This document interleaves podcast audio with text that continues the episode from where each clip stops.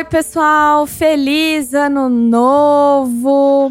Feliz ano novo, feliz planos novos, feliz vida nova, feliz 2021 que ele seja mais legal com a gente, porque né, ninguém aguentava mais 2020. Eu sou a Larissa Lima, esse é o nosso querido Chuva de Pitaco. Gostaria de começar cumprimentando os meus colegas de bancada. Gente, eu sempre quis falar isso. É, é Eric Wenen. Oi, sejam bem-vindos e feliz 2021 para todo mundo. Felipe Wenen. Feliz ano novo, galera. Tudo bom? E hoje nós estamos aqui com a Fernanda Fragoso, nossa convidada de honra. Oi, gente, tudo bom? Feliz ano novo. E sejam bem-vindos ao Elas no Pitaco. Ano novo, calorão, dezembro. Começou a estação do ano que eu particularmente não gosto, que é o verão, porque eu sou uma pessoa do inverno, menina que curte um frio. Queria estar tá vendo a neve igual a Fernanda. e para falar de verão, para falar, né, entra, para entrar nesse assunto, vocês vão entender mais para frente. Por que que eu chamei, que a gente chamou a Fernanda? Fê, se apresenta pra gente, para os nossos pitaqueiros de plantão conhecerem você. Olá, gente. É, eu sou a Fernanda. É, bom, eu moro no Japão. Eu tô aqui há um ano, mas eu sou nascida e criada na Zona Leste de São Paulo. É, morei um tempinho ali perto do Butantã. Eu trabalhei muito tempo com marketing, publicidade, comunicação. Trabalhei com o Eric também, é, em call center, foi ótimo. Sim! E eu acho que nos últimos anos eu tenho me interessado muito pela questão de desconstrução de padrões estéticos, é, pela nossa relação com a imagem do nosso corpo. É, e aí eu resolvi recentemente fazer uma página sobre isso, que é a Normalize Corpos Reais. E o intuito é justamente encorajar pessoas a serem felizes com os corpos que elas têm, especialmente nessa época do ano que é o verão, que existe uma, uma pressão surreal para a gente ter o corpo perfeito, entre aspas. Exatamente disso que a gente vai falar. Porque chega o verão, vem o. Né, toda aquela coisa de. Na verdade, não, não, não espera chegar o verão, né? A gente já tá lá em setembro, as academias tudo. Prepare seu corpo pro verão. Alcance o corpo de verão. E aí eu fico me perguntando, o que é o raio do corpo de verão? Que né? diacho é isso? O que, que é o corpo de Sim. verão? Pra, por que, que é o corpo de verão para vocês, galera? Uh, veja bem. Hum. Olha, é, eu, o que eu entendo que, como corpo de verão, né, que, que é o que é empurrado pra gente, goela abaixo, é o corpo daquela moça da propaganda da Itaipava. É, é a verão. riscado, né? Aham. Uhum. Não só dela, mas de todo mundo naquela propaganda. Porque se vocês forem ver ali, eu até acho que mais recentemente eles até colocaram umas pessoas, uns gordinhos, umas paradas assim. Mas, é, via de regra, propaganda de cerveja gosta de empurrar o tal do corpo do verão, aquele corpo perfeito, a mulher que, tipo, mano, obviamente não toma cerveja porque cerveja da barriga e ela não tem nada de barriga, ela tem zero barriga. Então, tipo, os caras vendem o bagulho querendo que você tenha um corpo que nem a pessoa que tem o corpo toma o bagulho, enfim. Corpo de verão para mim é isso, é esse corpo perfeito e cara, surreal que eu não teria nem vontade de alcançar, porque é difícil para bexiga. Fernanda, Felipe, corpo de verão para vocês, o que que é? Vai lá, ah, Tá. para mim é uma frase que as pessoas usam é, para se referir à busca desse padrão, na direção desse padrão, que não aparece só no verão, mas é que no verão, pelo menos aqui no Brasil, a gente tem essa cultura de ir à praia, de deixar o corpo à mostra, e aí esse culto ao corpo começa a entrar muito no jogo das pessoas, elas querem é, é, entrar nisso, né? Elas querem fazer parte dessa cultura, querem assim, não estou dizendo que é uma escolha, né? não é tão simples. A gente, afinal de contas, quando se fala goela abaixo, isso é, é, é verdade no sentido em que é, tem uma estrutura colocada e a gente nasce, a gente aprende nela o que, que são as coisas, o que é bonito, o que não é, né? A gente não escolhe isso exatamente. Então todo mundo é, é, julgado sob esse mesmo, esse mesmo discurso, né? Então mesmo quem se aceita muito precisou construir isso, né? E, e, tem, desculpa, quem se aceita muito tem um corpo diferente do, do, dito como padrão. Que, como o Eric disse, é, requer uma série de comportamentos muito específicos para se obter. Né? Ele não é um corpo natural, biológico, e, e, muito menos ainda alinhado com o que a gente costuma fazer, com a nossa cultura alimentar, com a nossa cultura né, de trabalho, de exercício. Não é esse o corpo que é gerado, né? É, então, esse é um ideal diferente da nossa vida. Tudo isso é o que acaba entrando em jogo quando as pessoas falam em corpo de verão. E o seu corpo de verão, Sim. Fernanda? Cara, meu corpo de verão é um corpo. Qualquer é um corpo de verão, sabe? Mas eu entendo perfeitamente que o conceito de corpo de verão está muito associado ao padrão estético que a mídia vende pra gente desde, sei lá, nos 70, 80, que é a mulher branca, magra, alta, das pernas finas e hoje a gente tem um padrão que ele muda muito ao longo, a cada 10 anos a gente tem uma mudança muito drástica no que é o padrão de beleza, que é sempre inatingível, como o Eric falou. Eu não quero nem tentar chegar nesse padrão, porque é, é realmente impossível de chegar nesse padrão. Porque além dele mudar com muita frequência, como o Fê falou, ele não considera o que é um corpo, né? A sua dieta, o seu sistema imunológico, o seu biotipo, os seus, seus, sua herança genética. Então, ele não considera nada disso. Ele considera que você tenha um formato é, muito associado com o que o patriarcado quer que você tenha. Sim. E por isso que ele é tão inatingível, né? É. E, e, eu tenho uma pergunta: existe em algum lugar? Porque a gente, a gente falou bastante também nessa questão é, dos costumes, do que. Do, do, do, questão biológica mesmo, né? Do, do, que a gente. como a gente se alimenta, as nossas atividades e tal, e, e como isso afeta a forma física, vamos dizer assim. Existe ou já existiu em algum momento, em algum lugar, uh, uma um biotipo que seja esse biotipo que, se, que, que as pessoas dizem que é o ideal para esteticamente ideal, vamos dizer assim. Porque, obviamente, não é o biotipo brasileiro. Mulher brasileira, ela, ela tem peitão, bundão, coxona, não sei o quê, ela, ela é grande. É, é, não é o americano, porque o americano é uma varapau também. Existe algum lugar, algum país no mundo em que esse padrão estético que, que se convencionou como padrão, né? Como o que é bonito, existe isso em algum lugar? Isso é um negócio que, tipo, alguém tirou do, do e resolveu criar e falar que, ah, bonito é isso aqui. Agora você me pegou. Eu acho que, na ah. verdade, acho que é uma mistura, assim, não sei, a, a meu ver, a gente sempre consumiu muito tudo que veio de fora, né? Então, aqui no Brasil, com aquele boom, ah, Kim Kardashian, Kylie Jenner, Kendall, sei lá, eu nunca nem parei pra me ligar nessas coisas uh, começou a história do bocão, né? Uma das, das Kardashians começou aquela palhaçada de, ah, põe bocão, não sei o que, beição.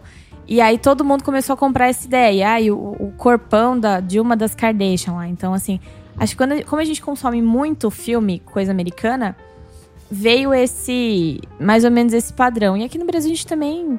Acho que também tem o padrão mulher brasileira, né? A Fê falou, ah, mulher branca. Mulher branca bronzeada, né?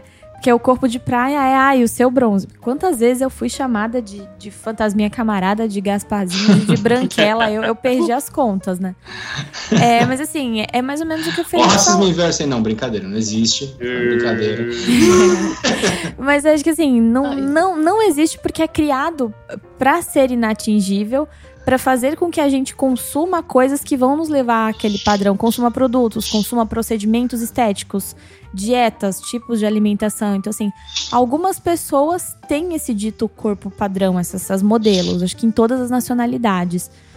Mas acho que, acho que é complicado querer impor um corpo padrão, porque é mais ou menos o que a Fê falou, a gente tem constituições físicas diferentes, dietas diferentes, né? São, são corpos e são diferentes, nenhum ser humano é igual ao outro. Então por que, que a gente precisa padronizar o corpo, principalmente o corpo feminino? Eu acredito que não. não. Uma observaçãozinha que eu ia fazer em cima do que você falou é. Mesmo considerando variação genética, né, muito pouca gente tem o corpo. Eu estou falando aqui de, da definição muscular, que é o padrão estético da uhum. nossa época, né?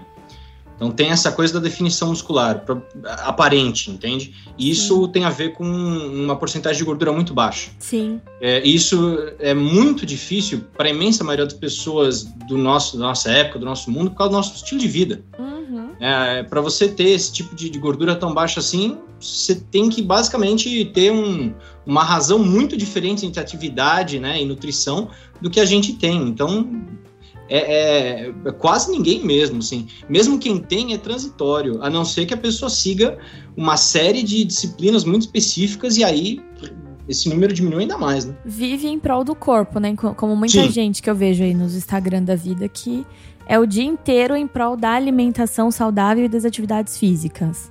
Sim. Uhum. E aí, Fê, você acha que existe esse, esse, corpo padrão? Existe uma nacionalidade assim que você fale, nossa, isso aí é padrão? É, ou, Cara, ou alguma, é, alguma é. nacionalidade que, se, que chegue mais próximo disso, sei lá? Sim. Eu acho uma pergunta muito inteligente de se fazer, porque tem um livro maravilhoso é, chamado O Mito da Beleza, da Naomi Wolf, e ela fala justamente sobre a construção da imagem que a gente tem de, de corpo ideal, né? Que seria o que a gente vê hoje nas Kardashians, né? A gente como sociedade generalizando, né? É, e o ponto é o seguinte: se a gente volta na história para tentar entender como essa imagem foi construída, a gente descobre que ela não tem a ver necessariamente com uma nacionalidade. O objetivo disso, como a Lari perfeitamente descreveu, é você gastar muito dinheiro com isso. Então, você vai consumir um produto estético, você vai consumir uma dieta restritiva, você vai consumir roupas que te deixem com, sei lá, cinta para te afinar a cintura, meia para comprimir sua coxa. Você vai, tipo, é, é, é, muito sobre o capitalismo, né? Eu sei que essa não é, não, não parece ser uma discussão política mas, ou econômica, mas na verdade ela é. Porque o objetivo do, da imagem é você estar sempre insatisfeita. Quanto mais insatisfeito você estiver, mais dinheiro você vai gastar com creme, com. E aqui eu não estou falando que você não deve usar um creme, que você não deve fazer uma plástica, que você não deve. É, o ponto é o quanto da vontade que você tem de tipo se acabar no final de semana na academia ou gastar mundos e fundos com pílulas de emagrecimento, sabe? O quanto dessa sua vontade é real, é genuína e o quanto disso é construído para que você realmente gaste o seu dinheiro com isso e, permaneça insatisfeita, porque é, é um mecanismo que ele está em constante autoalimentação. Então, tipo, você vê um anúncio na TV de um corpo que você não se identifica, você se sente insegura e tenta buscar é, se, se, se igualar a esse corpo. Como? Gastando grana com isso, sabe? Então, tipo, eu não acho que existe uma nacionalidade próxima disso. Eu acho que existem etnias é, que, que, acabam tendo algumas características semelhantes, e eles juntam várias dessas etnias, se apropriam disso como os lábios grandes, né? Então, hum. é, se a gente olhar a mulher europeia, que é magra, né, general, generalizando, ela é uma mulher magra, mas ela dificilmente vai ter lábios grandes, igual uma mulher negra, por exemplo. Ou, ou uma bunda gigante, por exemplo, igual uma brasileira, seios grandes, igual uma brasileira, enfim. É, e eles pegam várias dessas nacionalidades e enfiam tudo numa mulher só, que seria a Kardashian. E uhum. falam, é isso aqui. É isso aqui. Mas é uma mulher que foi construída lapidada na agulha e no bisturi, né? Que tem muito Exato. dinheiro. Você pega as fotos antigas da, da pessoa pra ver e fala, nossa, virou outra pessoa, se transformou em outra pessoa. Ah, deixa eu fazer uma pergunta. Olha que a você. média de gordura subcutânea dos europeus de ambos os gêneros é maior do que de outros continentes. Né? É, vocês já tiveram alguma situação na qual vocês se sentiram desconfortáveis no, no próprio corpo? Sei lá, por ser, sei lá, por ser julgados Sim. por. É, Acho que todos, né? Eu, eu, tinha, eu tinha muito, acho que antes, quando eu era um pouquinho mais nova, e vou confessar que ainda tenho a questão de colocar biquíni. É, pra ir em praia, piscina, né? Eu, eu nunca fui magra. Eu sempre tive uma barriguinha, sempre tive bunda e sempre tive seios grandes. E colocar biquíni para mim era muito incômodo. Nunca deixei de usar, nunca deixei de entrar na piscina por conta disso. Mas assim, tudo bem, depois que colocava, que entrava na piscina, que entrava no mar, tranquilo. Mas o ato de pôr o biquíni e me olhar no espelho, eu não, eu não consigo, não consigo ainda gostar de nada do que eu vejo ali. Mas sigo com o biquíni porque para mim também é um ato é, político, é, é, o corpo não padrão. E a maioria dos corpos não, não, não são esse esse padrão. Vocês já tiveram Mas, situações assim? Deixa eu só perguntar uma coisa. Isso é uma coisa essa sensação, essa um, vamos dizer, essa sensação de inconformidade, vamos dizer, isso é uma coisa de dentro para fora ou é uma coisa imposta de fora para dentro? De fora para dentro que eu tô tentando quebrar faz um bom tempo, não, não, não resta dúvida, assim, de, de é total de fora para dentro.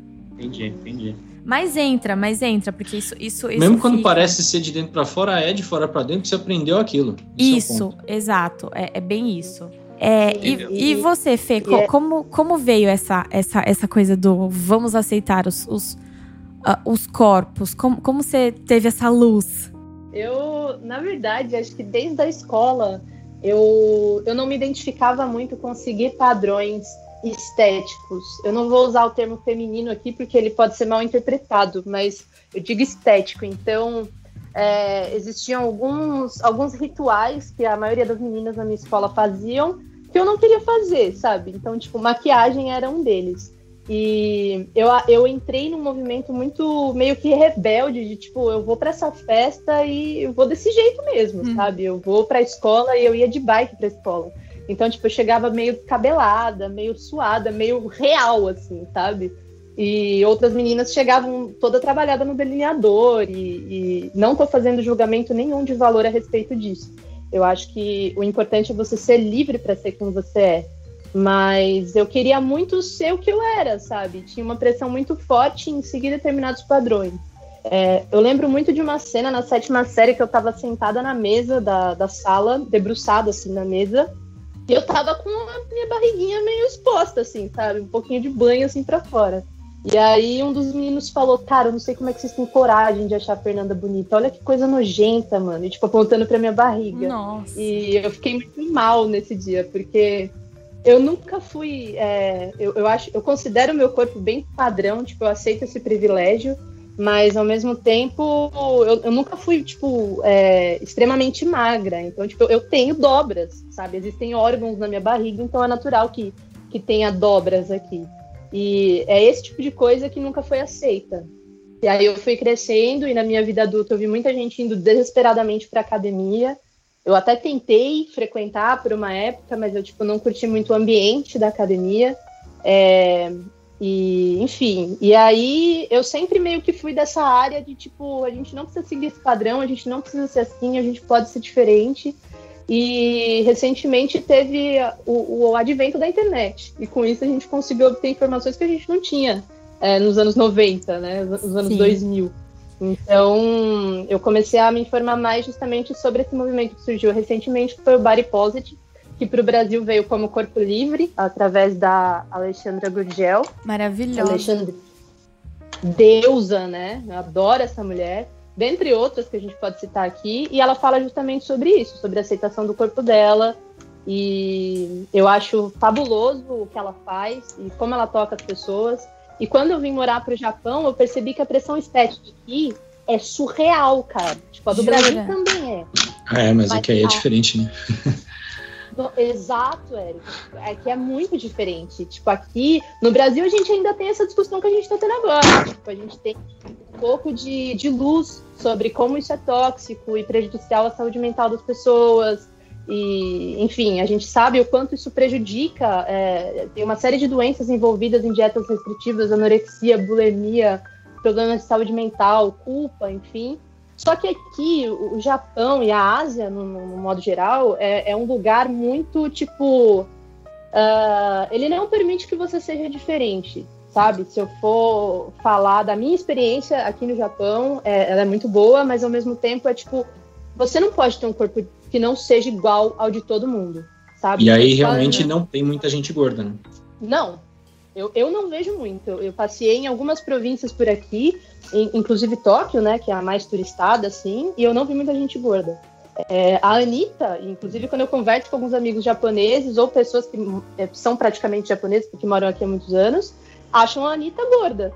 Tipo, sabe? Eles acham todo mundo. Ela... É, tem uma lei metabólica no Japão, né? é outro nível. Não sei se é verdade. Tipo, é verdade. O gordo paga mais imposto. Tipo, não o gordo, mas assim, se você for gordo, a tua empresa que te emprega paga imposto porque você vai gerar custo para o sistema de saúde porque você é gordo. A não ser que você seja lutador de sumô, porque aí você tem que engordar pra. Não, é sim, mas eu acho que deve, ah, provavelmente deve acontecer a mesma coisa. As, as companhias que contratam os lutadores de sumô provavelmente pagam imposto por eles. adicional. Tem. Bizarro, né, cara? E, de, e, e, aí, se a gente for entrar na, na gorda mesmo, na pessoa gorda, porque assim, existe a pessoa magra, que é a minoria da população, existe a pessoa não magra, que não é a gorda, entende? É aquele corpo que não é nem magro e nem gordo, e aí existe uma infinidade de biotipos, e existe a pessoa gorda, né? Que não é, é que fique claro aqui que quando a gente usa o termo gordo, a gente não está ofendendo ninguém, né? Não. A gente acabou construindo a ideia de que gordo é, é, é crítica, é ofensivo, mas gordo é, é um biotipo. Então, é, e existe a pessoa gorda. Então, dentro desse, desse universo de corpos, o Japão não aceita nenhum tipo de corpo que não seja aquele corpo que as japonesas têm. E as japonesas, quando a gente fala de padrão estético, não é só no corpo, sabe? É na pele, é na pálpebra. Uhum. Cara, existem produtos aqui é, que eu vou na farmácia e eu fico admirada. Tipo, a gente que é ocidental, a gente tem o côncavo na pálpebra, que é essa, essa dobrinha, né? Quando a gente uhum. fecha o olho, tem uma, uma pequena curvinha, assim. Existe um produto que você compra na farmácia que é basicamente um adesivo que você cola entre a pálpebra para que seja criado esse côncavo, cara. Tipo, uhum. é, é, muito. Para não ficar com o olho puxado, basicamente, né? Na, na, verdade, não o olho puxado, mas para não ficar com, com a, a, pálpebra de cima lisa, né? Para falar mais fácil é, para pessoa. É isso mesmo. Então, em geral. E aí, vivendo isso, eu falei, mano, eu preciso criar um movimento até mesmo para atingir brasileiras que estão aqui. Porque as brasileiras que estão aqui, elas, elas já perderam noção, sabe, do, do, do, que é você ter um corpo brasileiro. É difícil de você viver num país como esse, no Brasil também, obviamente, e, tipo, lembrar que você vai ter bunda, você vai ter peito, você vai ter barriga, e tá tudo bem, cara. E aí eu resolvi criar essa página para não só postar mulheres gordas, como eu posto também mulheres deficientes, mulheres com, é, com corpos diferentes, enfim acho que a, a, vontade eu sempre tive, mas ela aumentou quando eu vim para o Japão mesmo. Mas sei, por curiosidade, o, já chegaram tipo a falar de barriga para você aí no Japão, alguma coisa assim? Cara, eu vou tipo contar assim... muito rápido o que aconteceu ah. numa fábrica que eu trabalhei aqui. Uhum. É, tem uma, uma amiga nossa, ela trabalhava numa fábrica, né, junto com a gente, e ela é uma mulher gorda, e, e, ela é uma mulher linda, e ela é uma uhum. mulher saudável, enfim. Uhum. E a gente trabalha de pé aqui, né, no robô. E aí um, um chefe japonês falou a seguinte frase para ela: Eu não estou brincando. Ele falou: é, Fulana, é, eu vou te pôr para trabalhar em dois robôs ao mesmo tempo. E aí é bom porque você vai andar mais e você vai até emagrecer. Você Nossa. tá meio gordinha, né? Hum. Eu juro. E tipo, é, é para vocês terem uma noção de como a, o Japão é um lugar que tipo, não tem nenhuma noção de, do quanto isso pode ferir uma pessoa, que às vezes está num processo de aceitação do corpo e um comentário simples que você faça pode destruir a pessoa. Então, tipo, para mim nunca falaram nada. Eu vejo alguns olhares quando eu vou no Rio, por exemplo, aqui tem muito rio, né? E aí, quando eu vou no Rio, eu fico de biquíni, eu fico de shorts, mas eu, eu ponho meu biquíni. É difícil para mim também, Lari, eu tô, tipo, aprendendo a usar biquíni. Mas eu vejo alguns olhares, tanto de homens quanto de mulheres, tipo, quem ela pensa que ela é, tá ligado? Olha aquela barriga dela lá, tipo, onde ela vai? Mas eu uso, foda-se. Eu, eu acho muito interessante. Eu já ouvi inúmeras. Desculpa. Pode falar, Felipe. Eu já ouvi inúmeras histórias de, de gente, tanto sobre turistas japoneses em outros países, aqui no Brasil, gente que foi ao, ao Japão. É, tem gente que chega assim a, tipo, ah, posso, posso mexer na sua barriga, posso apertar tal. Porque, tipo, é, tem gente que nunca viu barriga. É, é, que nem. Sabe aquelas coisas de, ah, deixa eu mexer no seu cabelo? Eu, vou, eu já ouvi diversas histórias desse tipo relacionadas à gordura corporal aí no Japão, porque é uma coisa que para eles é realmente é, diferente. Eu até vi uma mulher fazendo uma propaganda para maquiagem, uma mulher gorda fazendo uma propaganda para maquiagem aqui no Japão. Mas foi a única vez que eu vi em publicidade uma pessoa gorda é, pública, Nossa. assim. Depois nunca mais. Nossa. Felizmente aqui no Brasil a gente tenta, né? É, assim, algumas empresas tentam colocar, embora eu nunca tenha visto, por exemplo, é, a própria Alexandra ou a Thaís Carla, que é alguém que, que tem também essa questão do, uhum. do, de um corpo gordo de biquíni, de um corpo gordo, né? Mas assim, uma marca grandona, tipo essas que fazem algumas campanhas.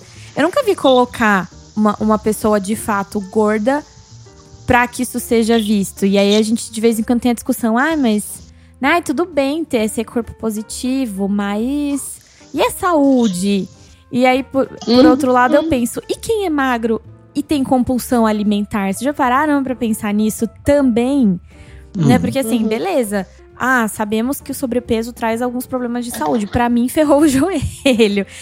E olha que eu, eu, eu me acho que me encaixo na categoria de nem gorda nem magra. Eu tenho peitão, tenho braço gordinho, tenho barriga e tenho bunda. Mas assim, atualmente eu tô pesando 83. E tem horas que eu me olho no espelho e falo, mano, você está imensa. Aí eu olho e falo, para com isso, seja mais gentil com você. É um exercício que eu faço. Eu falaria isso pra uma pessoa que tem o mesmo peso que eu e que não sou eu. Então por que eu tô falando pra mim? Sim. Eu posso Cara, fazer uma colocação? Faça.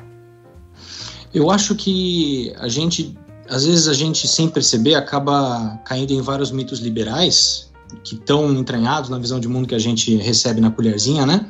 É, que assim, a- o problema é que não é uma questão de escolha pessoal. E até por isso ninguém poderia ser realmente culpado. Sim. É, mas existe realmente, dá para argumentar que a partir de um certo ponto a gordura causa problemas de saúde e não é tipo o que aconteceu com um ou com o outro, mas é a longo prazo, de forma meio, meio universal. Isso é verdadeiro. A questão é que isso não é o que alguém efetivamente deva se entender que alguém pode fazer algo sobre isso. Ah, mas o fulano que eu conheço foi na academia todo dia, não sei o que lá, e virou o, o- o padrão. Tudo bem, mas estatisticamente, isso não acontece, não vai acontecer com a maioria das pessoas. Porque para a gente ser mais saudável, seja do jeito que for, tem que ter uma outra, um outro tipo de organização do trabalho, a gente tem que ter outra vida. E aí a gente vai cair no capitalismo. É, eu Uhum. tava pensando nisso.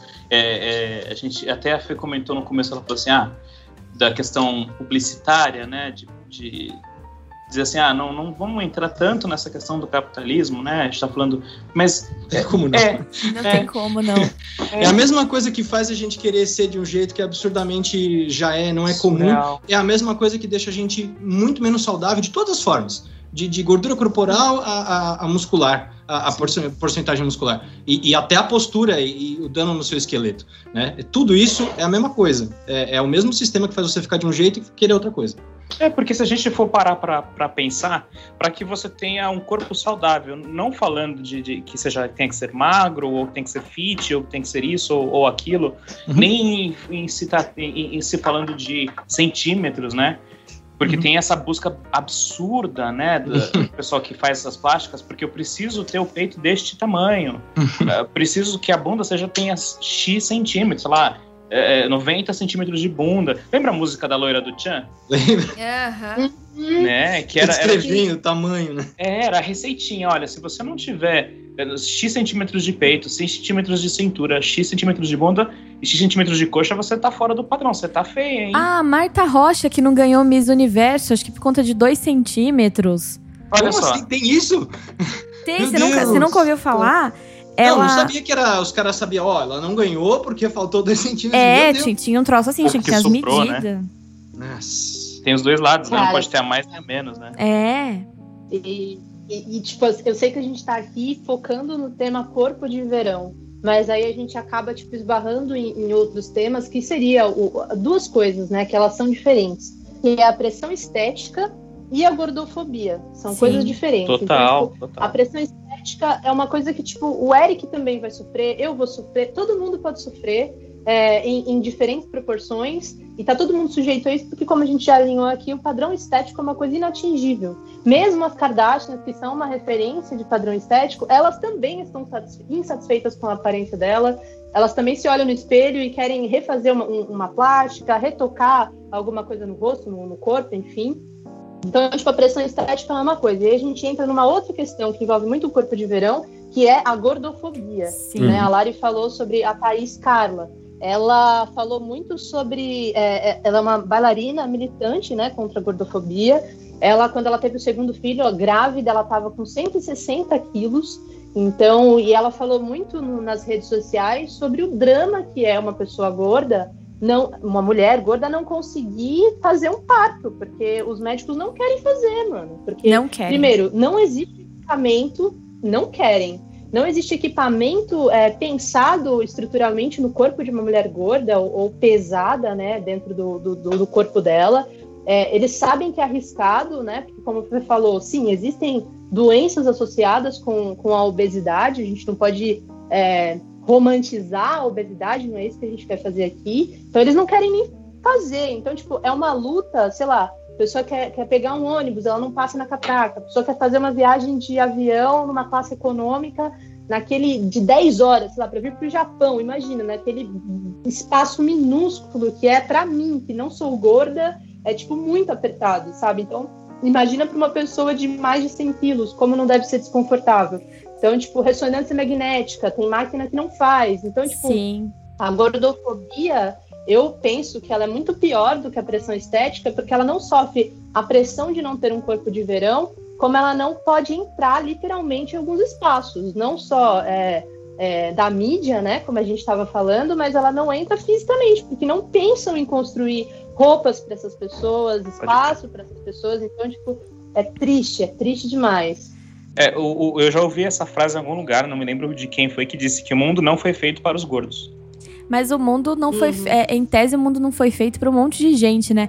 Entrando na, né, nessa questão da Thais Carla que a, que a Fê falou, que é a minha área de atuação, é, infelizmente, o, o, profissional do parto, ele, o, o enfermeiro obstetra, o médico, ele olha para a mulher gorda. O primeiro, primeira conclusão é que ele chega, não vai parir de parto normal, vai ser uma cesárea muito complicada. E não necessariamente porque eu já vi mulheres obesas parindo bebês de parto normal.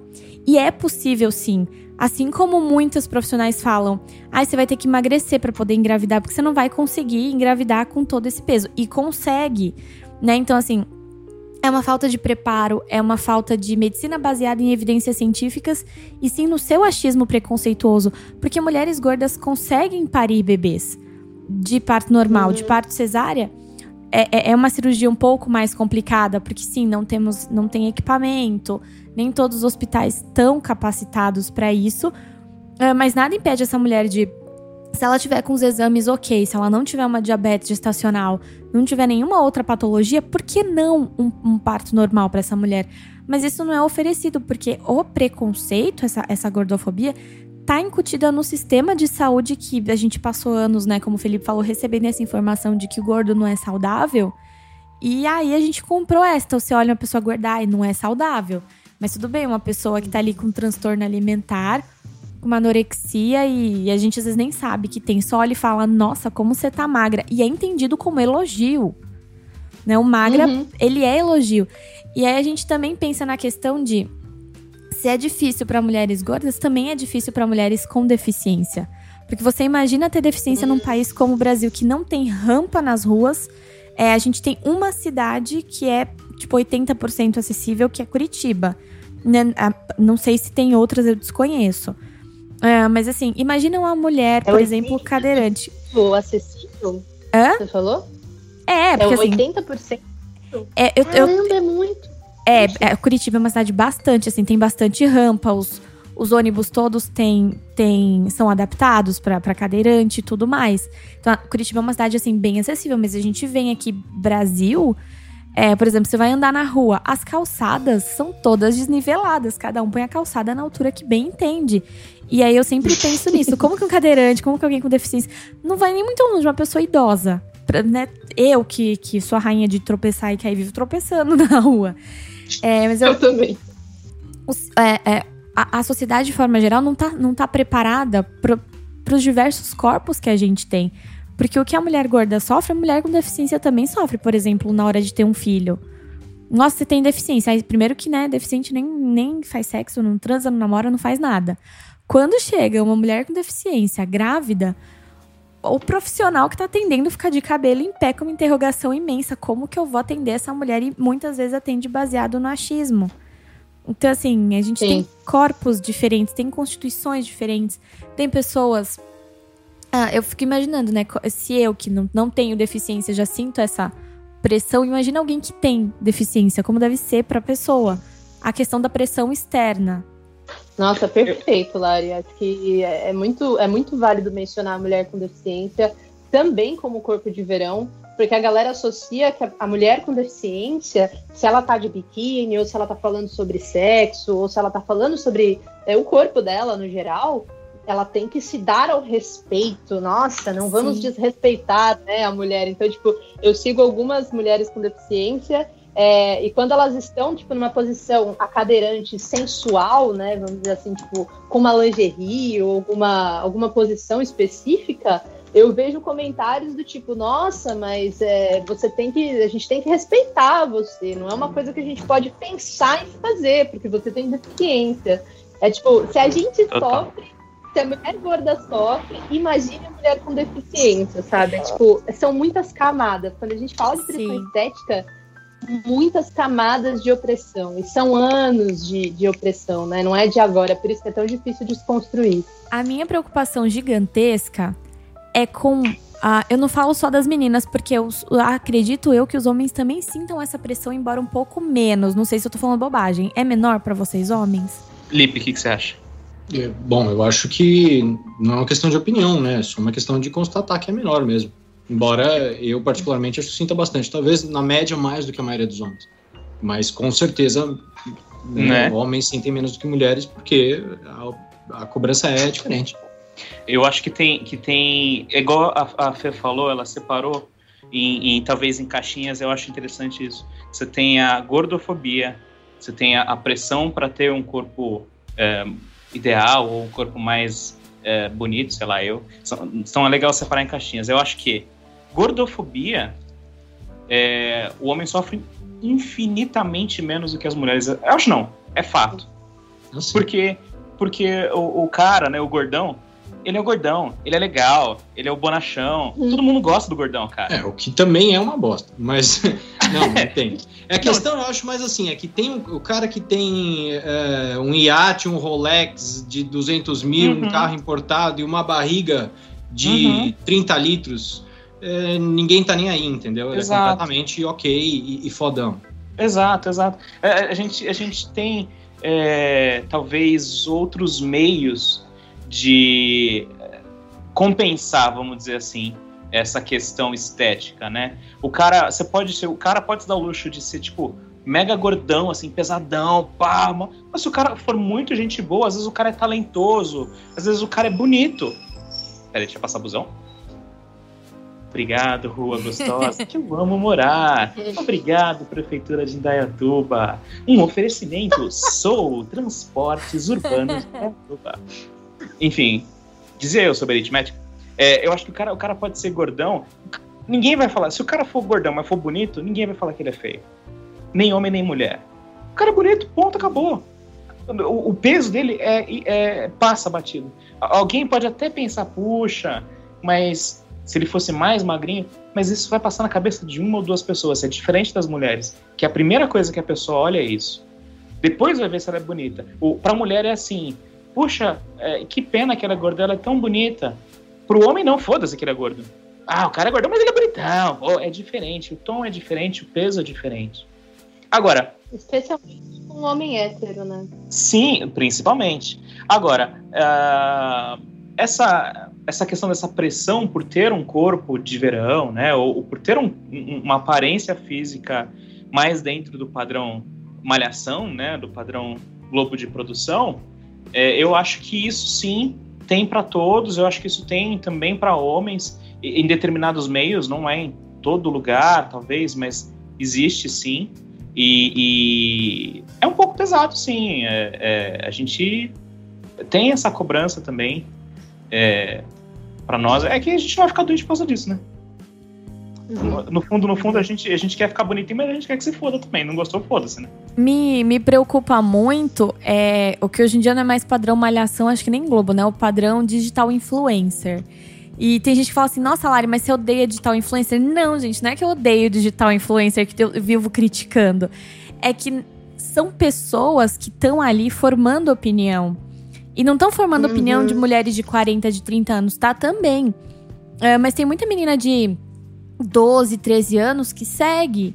E que aí cresce com isso na cabeça de que eu tenho que ter esse corpo. Ou eu tenho que usar X produtos. Vocês querem me matar? É eu ver blogueira dando dica de cuidado com a pele com um milhão de produto que usa. Meu, vai no dermatologista, porque não, aquilo pode não ser para sua pele, pode te dar um problema muito grande. E eu tenho uma preocupação imensa com uh, o impacto que isso causa, porque, falando por mim, quando eu era adolescente, de vez em quando eu escutava, ah, ter, ah, nossa, continua comendo assim que você não sei onde você vai parar, tua coxa é muito grossa, você tá com o colchão. Mas é a minha constituição ter a coxa muito grossa. É, eu tenho, tenho uma tia que toda vez que ela me via, é, ela puxava minha blusa assim pra cima, porque eu tenho peitão. Então ela puxava minha blusa assim pra cima, tipo, pra esconder. E agora, na idade adulta, eu fui me dar conta que eu não gosto dos meus seios por conta disso, que eu sempre quis fazer uma postia redutora por conta disso, meio que ficou impregnado em mim. Tipo, nossa, seio grande não é legal, incomoda, quero diminuir.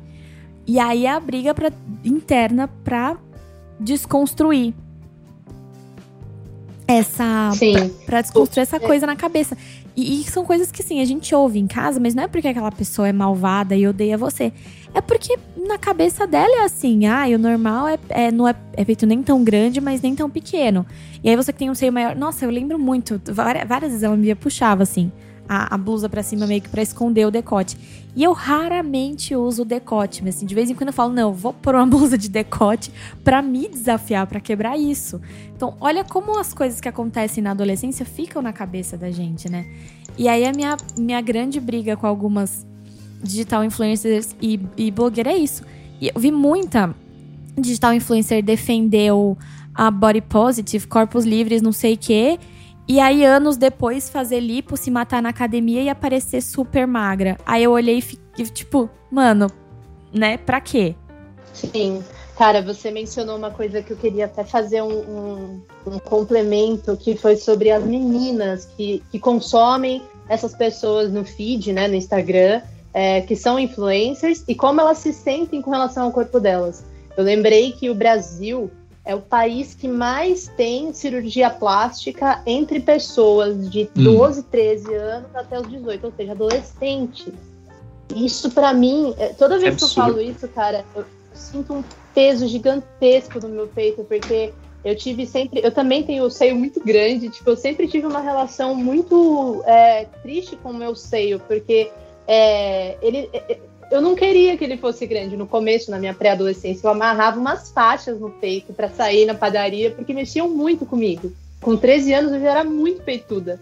Então, tipo, eu não curtia muito. Então, eu sempre tive uma relação muito esquisita com o meu peito e eu acho que foi até por isso que com o tempo, se vocês acreditarem aí nessa parada emocional e de saúde física, eu acho que foi até por isso que eu desenvolvi um nódulo no meu seio esquerdo que eu pretendo tirar eu não preciso tirar, mas os médicos dizem que tá tudo bem, eu não preciso tirar, mas, tipo, é, é, é justamente porque eu sempre odiei meu peito, cara, porque era muito peito. E, tipo, é, a, as meninas da minha sala tinham peitos mais é, formados, assim, né? Dentro da, da, da, da, proporção do corpo delas. E o meu era muito desproporcional na minha cabeça. E eu acho que nessa idade de 12, 13, 15 anos, a gente nem tem o corpo formado ainda não e a tem. gente já odeia o nosso corpo a gente já odeia, a gente já acha que ele tá errado. Gente, ele nem tá formado e ele já tá errado, sabe? Então, tipo, é muito importante a gente mencionar a responsabilidade que as influencers, Sim. que as pessoas que estão no meio online têm ao falar de, de, da relação com o corpo delas. Então, agora, durante a pandemia, a gente viu um crescimento surreal de uma cirurgia chamada é, lipoled. Não sei se vocês ouviram esse termo. Não. 2020. Chama LipoLED, que é tipo uma lipoaspiração e é o LED de tipo 4K, sabe? Aquela definição de TV que é tipo muito da hora, assim. O que, que é É um termo de marketing. É, exatamente, é uma lipoaspiração ah, tá. 2.0, sabe? E aí, tipo, ela basicamente te deixa com o tanquinho. Ela, hum. na verdade, surgiu há uns 5, 6 anos atrás e ela foi voltada para homens, né? É, só que ela não vingou entre os homens, porque como a gente estava falando agora, o homem ele sofre uma pressão estética muito menor. Ele sofre sim, não dá para negar. E aí, se a gente for falar de pressão estética entre os homens, eu acho que a gente pode falar é, do tamanho do, do, do, do júnior de sim. vocês, que é sim. um body shaming. De ser, tipo, é engraçado, a gente faz piada com isso, claro. É, mas não deixa de ser um body shaming, mas isso é um outro assunto. Só que, enfim, a, a cirurgia ela foi feita, a lipoled ela foi feita para os homens, só que ela não vingou entre os homens. E agora, em 2020, tipo, foi um ano de pandemia, é, se eu não me engano, a Ludmilla e a namorada da Ludmilla fizeram essa cirurgia. E aí, tipo, super popularizou. E, tipo, a cirurgia custa, tipo, 60 mil reais. e a galera no Brasil de, de, desinvestou a fazer, mano. Tipo, várias influencers começaram a fazer. E aí a gente volta na questão de pessoas que consomem essas pessoas e se falam e se sentem desconfortáveis com o corpo delas e falam, caralho, eu preciso fazer um empréstimo para fazer essa lipoled. Tipo, a Isso é pessoa é tira, sei lá, um salário mínimo por mês. E, e o Brasil é extremamente desigual, né, economicamente Sim. falando. E a gente tem pessoas pensando em fazer procedimentos estéticos porque consomem pessoas que fazem procedimentos estéticos. Então, é, é perfeito o que a Lari falou sobre a responsabilidade de quem está online é, com o que elas falam. Tipo, e de novo, gente, eu não sou contra a cirurgia plástica, mas eu acho que a gente tem que tomar muito cuidado com. A gente tem que se questionar, entendeu? Por que, que eu quero tanto fazer essa cirurgia? Eu queria muito fazer uma, uma, uma redução no seio. Duas. Durante muitos anos. Cara, você deve entender, né, Lari? Sim, é entendo, entendo perfeitamente. Eu tenho escoliose, tipo, minha coluna é um S e, e com certeza está relacionado com o, meu, com o tamanho do meu seio. É, é, pesado, sabe? Tipo, eu sinto peso no sutiã e, tipo, é uma coisa que a gente não fala sobre isso, porque, tipo, é, a mulher falar sobre o corpo é meio que errado, sabe? Tipo, o homem tá desde pequeno falando do, do piu-piu dele, tocando no piu-piu dele e tudo mais, mas a mulher é uma parada, tipo, tem que esconder, não pode falar, não pode é óbvio que vai causar um transtorno, é óbvio que vai causar uma vergonha. Tipo, a gente é muito criado numa cultura de, tipo, a mulher, né? Ela é muito criada numa cultura de, tipo, você já tá, engordou 3 quilos, tá gorda. Sim. Não tá fazendo dieta, tá errada. Não tá tomando um remédio, uma vitamina para emagrecer, não pode, sabe? Então é, é muito complicado. Sem contar que, assim, é, existe uma força chamada gravidade. Falando em peitos, Sim. quanto maior o seio, mais caído ele é. Ninguém é a Pamela Anderson, tem peitão, né? Acho que ainda é, não sei, né? Envelheceu também. Mas assim. Mas a Pamela Anderson é, é implante, né? É, implante, então ninguém. Assim, então você tem um peito grande e durinho, empinado. Com implante, o seio normal, ele, ele é. Ele olha um pouquinho pro chão, ele é um pouquinho para baixo. E durante anos isso também me incomodou. Eu falei, nossa, meu peito é caído. Até que eu comecei uhum. a entender que é normal, que, que tudo bem, que todo peito cai uma hora, porque, né, é a gravidade. E eu, e eu também tava pensando nessa questão. A gente envelhece. E, e às vezes nessa perseguição, né, pela juventude eterna, isso, isso mexe com a cabeça da gente. Ai, tem que ser magra, ai, tem que pôr botox. Ah, tem que fazer preenchimento aqui, preenchimento ali para não mostrar que eu envelheço. Então, assim, uhum. por quê, né? É, eu vejo a Fernanda Montenegro, que é uma atriz que, assim, eu admiro por N motivos, né? Mas, assim, falando dessa questão estética, ela optou por não fazer procedimento estético. E aí todo mundo fala, nossa, como a Fernanda Montenegro tá velha. A própria Beth Faria apareceu de biquíni na praia um tempo atrás. Nossa, mas você viu como tá velha? Gente, é normal, o nosso corpo envelhece, a pele cai, fica flácida, a gente tem estria, tem celulite, a gente precisa começar a normalizar essas coisas. Uhum. Eu tenho uma pergunta. Uhum. Eu tenho uma uhum. perguntita. Faça. É, é, eu, eu, eu, vocês estão falando do, de peitos. Assuntos polêmicos, Deus. Tites, é, boobies. boobies. Eu tenho uma pergunta que é assim, ó. Um, quando eu acho, eu acho que as meninas tem duas fases, né? Tem duas situações. Tem no começo da, da talvez da pré-adolescência, tem aquele momento em que ela quer se encaixar e ela quer ter o um corpo bonito. E aí o peito entra nessa questão de que ela quer ter o peito, ela quer usar os primeiros sutiã, ela quer, ela acha bonito e tal. Só que aí entra, depois que cresce, entra na segunda fase do, poxa, isso me incomoda. Ah, só olham pro meu peito. Ah, é grande, é pesado. Ah, isso e aquilo. É, olha como é complicado para vocês, cara. Porque para nós, para os homens, para os meninos, é, a gente não tem isso. A gente tem a fase em que tudo é pinto.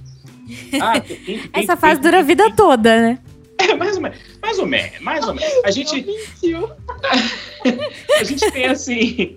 É, os, os, dois cérebros do homem, né? Você tem o, o cérebro do é, homem racional e você tem o reptiliano. O reptiliano é tipo.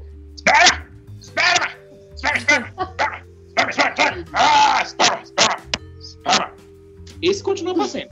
Mas ele continua, ele fica controlado. Eu tenho, né? A gente tem o, o, o Homo erectus e o Homo respectus. o Homo erectus é esse. É o... Espera, espera! Ah, reprodução! Espera! O Homo respectus não. O Homo respectus, ele segura a onda. Mas é, a gente passa dessa fase, de, assim, relativamente rápido, né? É, uma vez que você se conhece, uma vez que você entende como é que funciona aquele bagulho pendurado no meio das suas pernas, chega um momento que passa a fascinação e tudo bem. Em alguns casos não, mas enfim.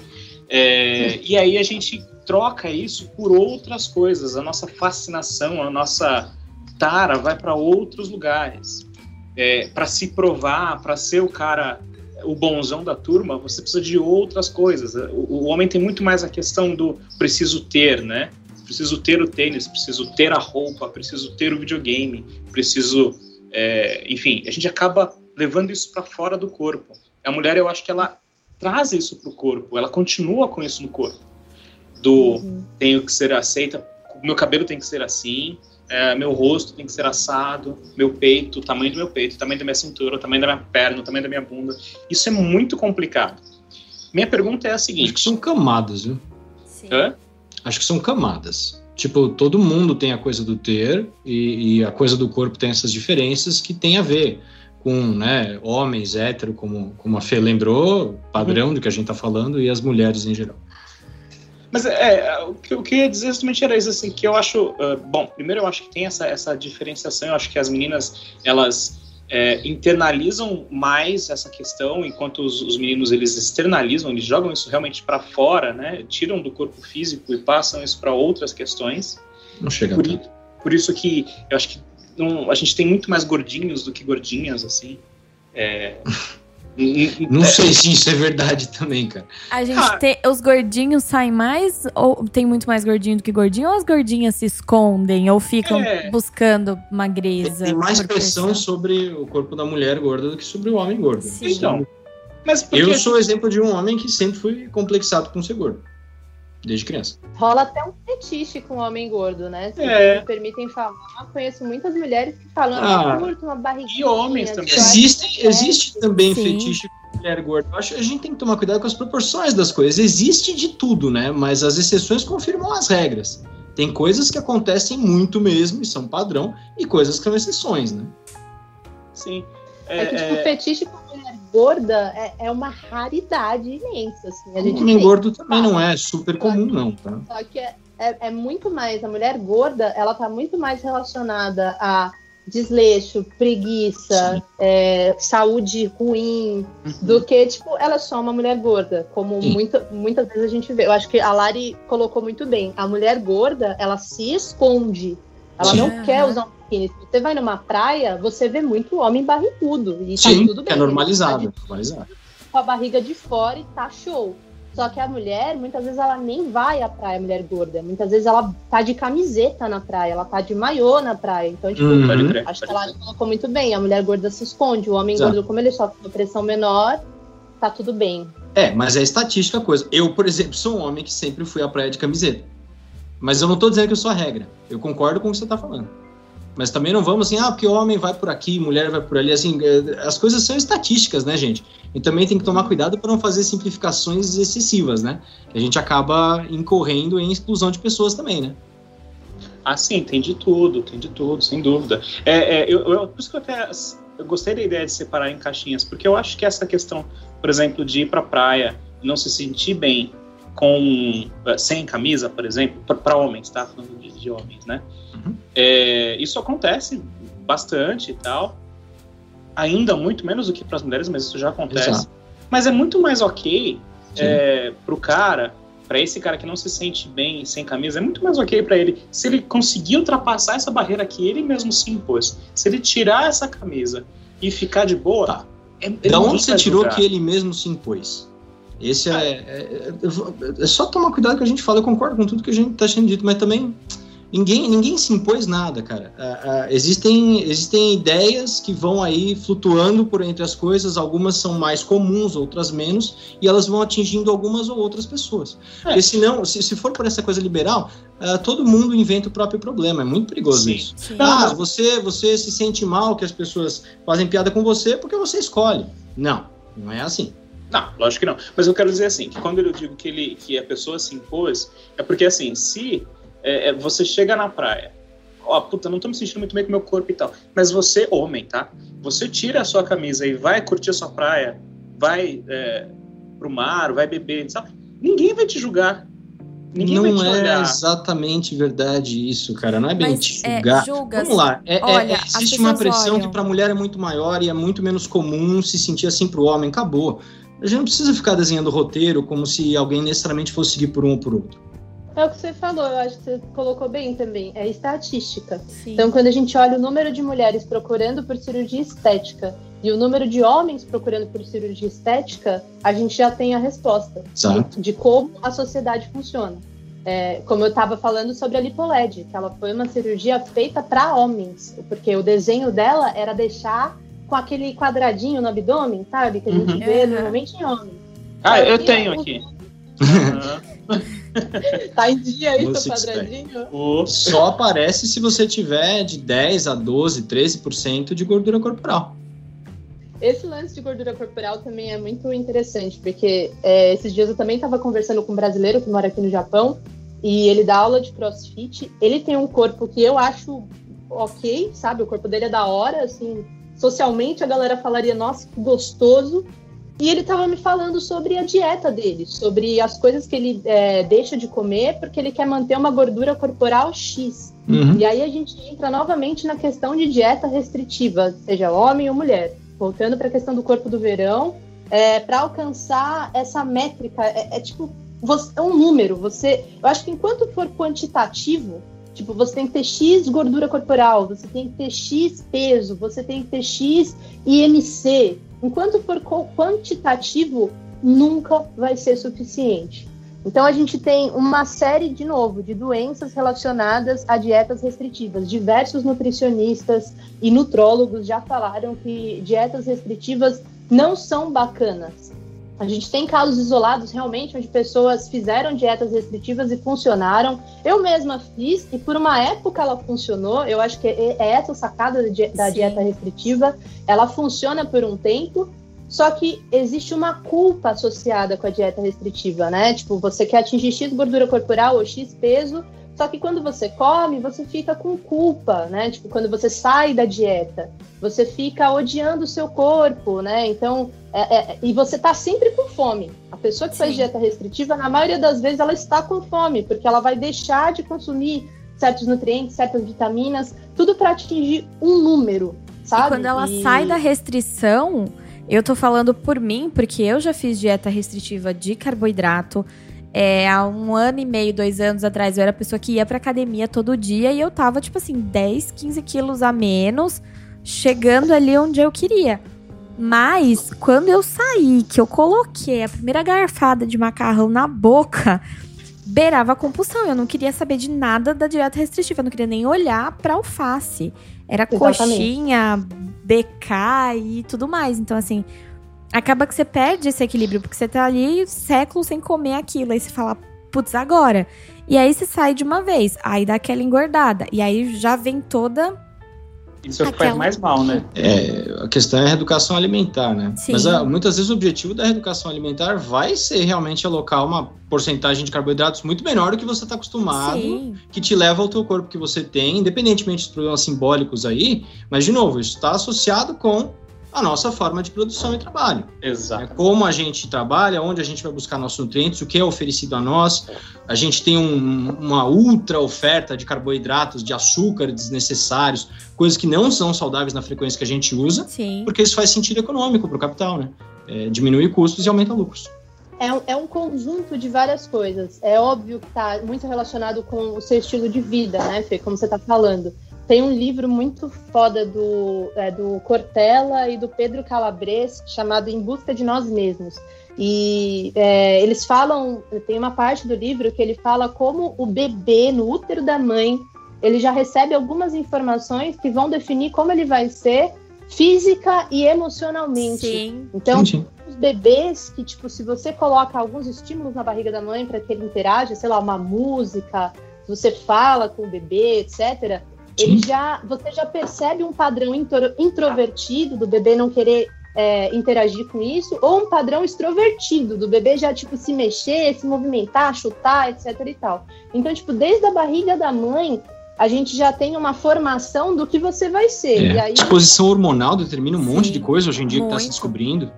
Exato, exato. É, é, O que a mãe consome, é, se ela fuma, se ela bebe, se ela come carboidrato, Ah. se ela não come. Existe uma série de fatores que na formação do útero, ou seja, muito antes de você escolher o que você vai comer, você Uhum. já está meio que fadado a Sim. ter na sua vida. Então, Alguma é, coisa, né?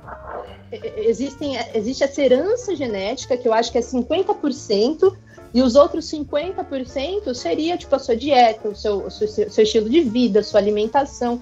Então é por isso que é muito perigoso e é muito válido a gente falar sobre os perigos das dietas para a gente chegar no corpo de verão. Cara, Uhum. nessa época, novembro, dezembro, janeiro, o que a gente mais vê em revista, em, em influencer, em tudo, é tipo pílula de emagrecimento, Sim. dieta que você perde 10 quilos em uma semana, tem tipo métodos milagrosos para você perder que, que peso. E é tipo, fica de ponta cabeça durante 5 minutos. A galera vai fazer, entendeu? Porque eu preciso perder peso para usar um biquíni.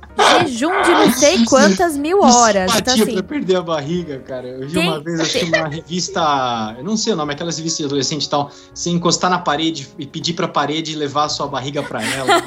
Nossa, eu já vi isso. É bizarro, cara. Tem que rir de desespero, porque é o que a gente falou, as pessoas estão ficando doentes e tipo, ninguém tá nem aí. A gente, a gente se importa com a, com a saúde da gorda, né? Eu posto muito Sim. no meu Instagram corpos de mulheres gordas, tipo, dançando, posando pra foto, mostrando uma blusa, qualquer coisa. Aí, ge- gente, eu juro pra vocês, sempre vem alguém nos meus comentários falando, tá, mas não pode romantizar a obesidade. Tá, mas Então. não pode falar que, tipo, isso é normal. Eu falo, bicho, eu não tô romantizando a obesidade. Eu, eu realmente E é normal, que a né? obesidade- Romantizar não quer dizer que a coisa não é normal, né? Esse negócio de normal é uma bosta. Exato. E, e as pessoas confundem normal com comum. Um Sim, corpo não exato. magro é comum, tá Sim. ligado? Tipo, é, é- é comum você ver uma mulher gorda. Existem muitas homens, mulheres gordos. É, e não é esse o meu propósito. Eu não quero romantizar nem a obesidade nem o emagrecimento. O emagrecimento é uma, é uma coisa muito difícil e que gera muitas marcas em, em várias pessoas que passam pelo processo de perder 10, 15, 20 quilos. É, mas o ponto é, a gente precisa normalizar isso. Eu Precisa é ser essa visto, né? Exatamente, precisa Pra ser visto. normalizar. Precisa ser visto, porque a, a pessoa gorda ela já passa por, por tanta coisa, a começar pelo fato de que se ela quiser comprar uma roupa, ela vai pagar bem mais caro do Uhum. que qualquer Uhum. outra pessoa paga. É, E o que você né? falou de se esconder, eu acho que é perfeito nisso, porque é isso, quem, quem, quem acha que mostrar pessoas gordas felizes, enfim, eh, funcionais como todo mundo, ou belas, de qualquer jeito, como todo mundo que tem um Instagram igual todo mundo, né? É, é não se esconder. Então, quando o pessoal fala, não, tire isso daí porque não pode romantizar, sob a, a ideia de estar se preocupando com a saúde, na verdade não estão se preocupando com a saúde. Não. Né? Porque a atitude deles ah, piora a saúde dessas pessoas, na verdade, e não ajuda em nada. Uhum, uhum. As pessoas têm o peso corporal que tem, a estatística que tem, por causa da nossa forma de organização e trabalho e nutri- nutrição em geral. Não porque o fulaninho tem que ser eh, ridicularizado ou, ou ouvir coisas feias, ou a fulaninha, para ela muda de atitude. Isso tudo é doente, na verdade. Tá normalizando fazer bullying, como se isso fosse ajudar as pessoas. A pessoa não tá preocupada com a saúde, sabe, gente? Eu, eu salvo raras exceções. Quem me faz esse tipo de comentário no meu Instagram, a pessoa realmente não está preocupada com a saúde da pessoa gorda. Uhum. Porque eu não sou uma pessoa gorda. Eu engordei aqui no Japão, porque assim, eu trabalho é, uma semana de dia e uma semana de noite. Então, tipo, eu não tenho é, é, horário biológico. Meu corpo não sabe o que está acontecendo. Uma semana eu trabalho das 8h30 às 20h30 e a outra das 20h30 às 8h30. Então, tipo, era óbvio que eu ia engordar. Eu É. durmo Nossa, isso deve ser difícil de um ponto de vista biológico, né, para você. Muito. Exato, e tipo, eu tô aqui há um ano, então, é- e eu engordei. Eu, eu, segundo o IMC, eu estou sobrepeso. Eu tenho um, 1,63m de altura, eu tô com 67 quilos. Então, eu estou, segundo o IMC, sobrepeso. Existem também discussões de nutricionistas falando que o IMC ele é uma coisa extremamente arcaica, se eu não me engano, Sim, ele foi sim. feito no século É. É, ele já não é E mais como- parâmetro. Já tá bem para trás. Como você muito bem falou, tipo, ele não considera o, o nosso sistema atual de sociedade, de trabalho, de alimentação hormonal, etc. Então ele está muito para trás. É, Mas mesmo do ponto de vista técnico, hoje em dia o pessoal não considera mais isso. É, quer não- saber não- quanto você tem de gordura visceral, subcutânea, porque é completamente diferente as implicações, né? Exato, exato. Tem gente que só tem gordura subcutânea e é extremamente saudável por causa disso, porque a gordura subcutânea não tem problemas eh, de saúde a longo prazo, é visceral que tem. É igual os atletas. Os atletas têm, tipo, sei lá, é, 90, 100 quilos, mas o cara não, ele tem muito músculo. Não é que ele É tá gordo. puro músculo, o músculo pesa mais que gordura. Bem mais. É. Então, Polêmico, polêmico. É, são, são questões são questões complexas, meu povo. A gente pensa que a questão é só um corpo de verão, mas por trás disso tem toda uma pressão social, tem toda uma constituição histórica, histórica social, como o Felipe falou, da nossa realidade, do que, que a gente vive, é, trabalho e tudo mais. Então, assim, é, com esse podcast que queremos, queremos que as pessoas aceitem os seus corpos ou, ou tentem né? Acho que não tem muito o que aceitar. A gente tem um corpo e pronto, vamos viver com ele e tentar ser felizes. É, mas essa pressão faz com que a gente odeie os nossos corpos e se sinta é, insatisfeito, né? Insatisfeito a gente sempre vai se sentir, sempre vai querer mudar alguma coisa. É, o que a gente espera é que ninguém adoeça por isso, é que a, a busca por esse corpo perfeito, entre muitas, muitas aspas, porque todo corpo é perfeito, Sim. ah, não, não vire doença, não vire patologia, né? Não prejudique, não cause grandes problemas de saúde mental, inclusive. Né? Porque o que Uhum. tem de, de distúrbio alimentar, o que tem de gente sofrendo com isso e causa um malefício e é sofrimento. Então, assim, o, acho que estamos chegando ao fim do nosso podcast. Queria muito agradecer a presença da Fernanda, a presença dos meninos também dispostos a, a falar sobre isso.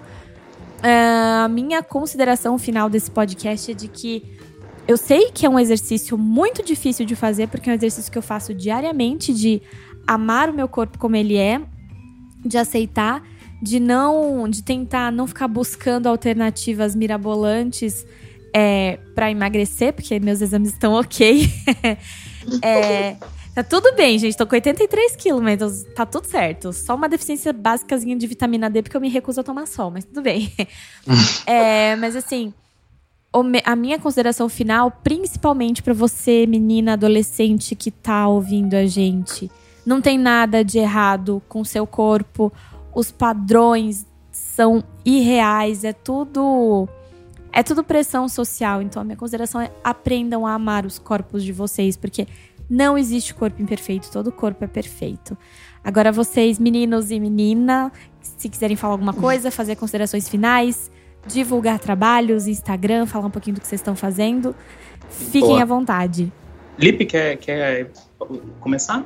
Ah, eu vou falar para a gente discutir ah, o controle dos meios de produção, porque no final das contas, quem é dono das coisas não pode tomar decisões que vão afetar a maioria das pessoas, e disso, a partir dessa reforma, é que a gente consegue afetar tantas outras coisas que estão ligadas umas nas outras. Uhum. A gente não vai ser, eh, não vai conseguir ser psicologicamente saudável só fazendo eh, a divulgação dos nossos discursos de regeneração e de, de cura, porque isso não é apenas uma questão, sabe, da sua vontade, da sua iluminação pessoal. Isso tem que ser eh, refletido na nossa estrutura eh, de comunicação, nos meios de, de redes sociais. E você não consegue ter um balanço eh, saudável, né, entre ah, a sua biologia e, e as representações e o seu, seu bom se você tem um, um, workload que é enorme se você trabalha como um condenado se você não tem tudo que precisa para ser eh, minimamente né feliz você não tem acesso à saúde ou você não tem acesso à tecnologia ao entretenimento ou pior as pessoas que não têm acesso às coisas básicas moradia eh, sabe alimentação etc você não vai ter como ser nem saudável nem feliz sem que todas essas coisas estejam alinhadas para que isso aconteça a gente não pode uh, ter o overhead social que a gente tem, que é a propriedade. Boa, menino Lipe. Perfeito. É, é como, como comer saudável se você mal consegue comprar o arroz e feijão. Exato. Ou então se é muito mais barato, como nos Estados Unidos, a Coca-Cola do que a água. né? É, Sim. pois é. Pois é. é bom, minhas considerações finais são as seguintes. É, falando dessa, desse tema, então, de corpos de verão. Gente, corpo de verão é o seu corpo. Vamos parar com essa bobagem de que uh, eu preciso ter tanquinho, eu preciso ser do tamanho X, do tamanho Y. O importante é que você esteja de bem com a vida, de bem com você mesmo. Menino, menina, né? É, existem pressões dos dois lados, existem expectativas dos dois lados, mas o que importa é você, a tua expectativa.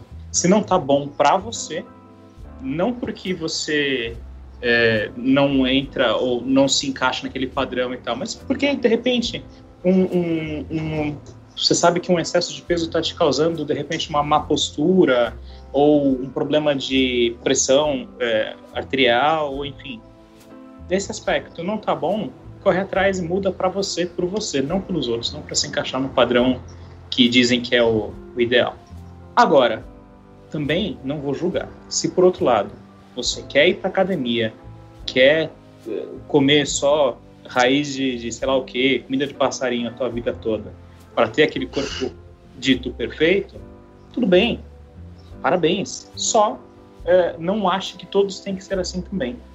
É uma coisa que eu sempre gosto de lembrar é que foi o Lipe que falou lá atrás, um dos nossos primeiros podcasts, e que eu tenho carregado isso comigo para praticamente todos, ele se encaixa, uma citação que se encaixa em praticamente todos, que é assim, a gente é muito emocionado, cara. Uhum. Hum. Sabe? Uhum. Cuida do teu. Esquece do cara, esquece da mina, cuida do teu. Pronto. Se o teu estiver legal para você, se estiver bem, tiver olhou, gostou, tá saudável, tá beleza. Esquece, para de cuidar do outro. Para de cuidar da menina, para de cuidar do, do outro cara. Cuida do teu. É isso. Corpo de verão é o teu. Exatamente. Uhum. Nossa querida convidada Fernanda, suas considerações finais. Cara, eu acho que é, é, muito sobre o que todos vocês falaram.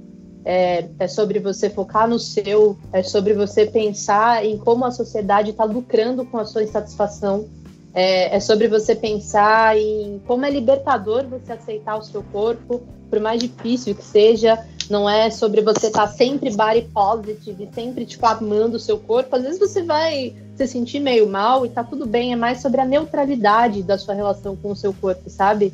E é muito sobre o futuro que você quer deixar para as gerações seguintes, sabe? Tipo, eu, eu, eu, não sei, se eu quisesse ter filhos, eu não ia querer que eles vivessem nessa sociedade gordofóbica que existe hoje em dia.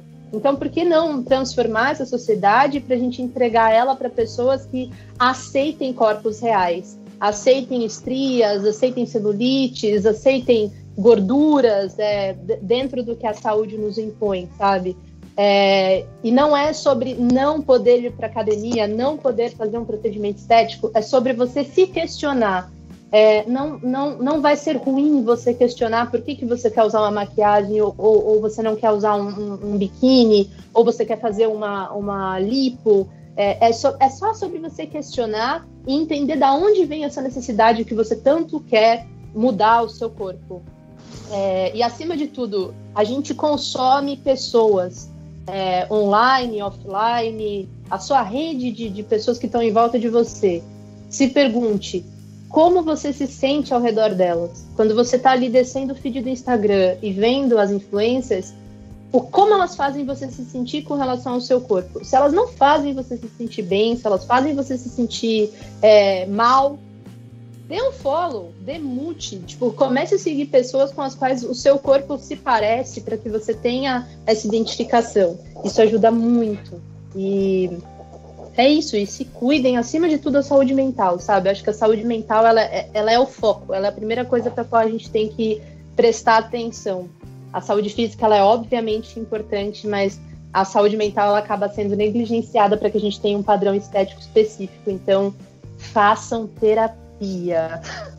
Verdade. Fê, qual que é o, o seu Insta, se você quiser deixar para o pessoal seguir você para conhecer um pouquinho mais? O meu Insta pessoal é o X Fernanda com dois E's, letra X Fernanda. E o da página que eu estava mencionando no começo é a Normalize Corpos Reais. Ok. É, gente, então, mais uma vez, eu queria muito, muito agradecer a presença da Fernanda, porque não Muito foi fácil obrigado. conciliar horários, a vida da Fer é bem corrida. Então, muito obrigada, Fê, por se disponibilizar ah, para vir aqui. Muito obrigada aos meninos também, obrigada a vocês que estão ouvindo a Valeu, gente. galera. Valeu, E galera. é isso, pessoal. Super obrigada. Fiquem bem. Até o próximo Chuva de Pitaco. Até, gente. Tchau. Até. Tchau, tchau. Tchau, tchau.